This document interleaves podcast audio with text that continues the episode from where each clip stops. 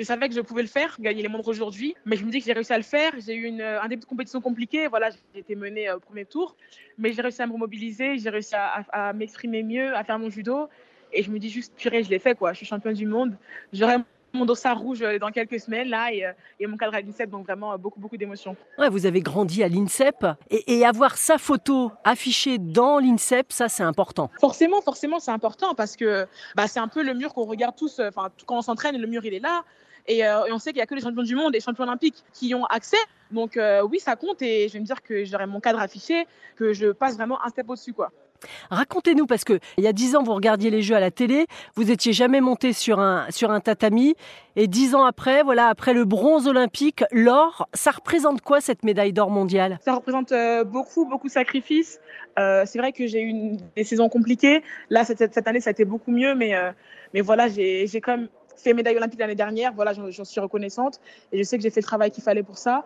Et, euh, mais j'étais quand même allée pour l'heure au jeu. Donc, euh, forcément, quand, on revient là, quand je reviens des mondes là, avec, euh, avec le titre individuel des mondes, bah, je me dis que j'ai réussi à le faire et j'ai réussi à, à, à, à, confirmer, on va dire, après la médaille olympique. Et en plus, vous venez de, en parallèle des études brillantes.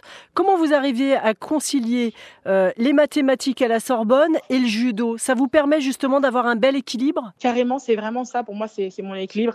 C'est vrai que dans mon sac de compétition, j'avais ramené euh, des, des, maths et, et j'ai fait cours avec ma prof en particulier parce que pour moi, c'est important de, de garder ce, ce, double projet. Là, vous êtes en train de me dire qu'au mondiaux à Tashkent, vous avez emmené des exercices de maths à faire. J'ai ramené des maths et même machine à coudre pour vous dire. vous avez cousu quoi pendant les mondiaux? J'ai cousu plein de tote bags. J'ai rempli ma liste là. J'ai plein de commandes. Bah là, il faut faire un tote bag championne du monde. Bah ouais, carrément. Je vais penser à ça. Maintenant que la case mondiaux elle est cochée. L'objectif, c'est Paris 2024 toujours? Forcément, c'est l'objectif. C'est vrai qu'à deux ans des Jeux, de, de, faire cette médaille mondiale, ce titre mondial, ça, ça compte, ça compte beaucoup.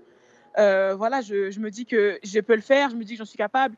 Et je marque aussi beaucoup, beaucoup de points dans cette course olympique. Ça vous fait pas peur maintenant d'avoir ce, ce, statut de la favorite, celle qu'il faut battre? Ça me fait pas peur. C'est un statut que voilà, j'ai pu assumer en Europe après mes trois titres de championne d'Europe consécutif. Après, forcément, je sais que je passerai une étape au-dessus, mais, euh, mais les champions, c'est comme ça. Il faut, il, faut, il, faut avoir le, enfin, il faut avoir le dessus et, et rester en haut. Donc, euh, donc voilà, je suis prête à assumer ce statut. Papa et maman, ils sont sur place. Ils chantaient la Marseillaise à plein poumon.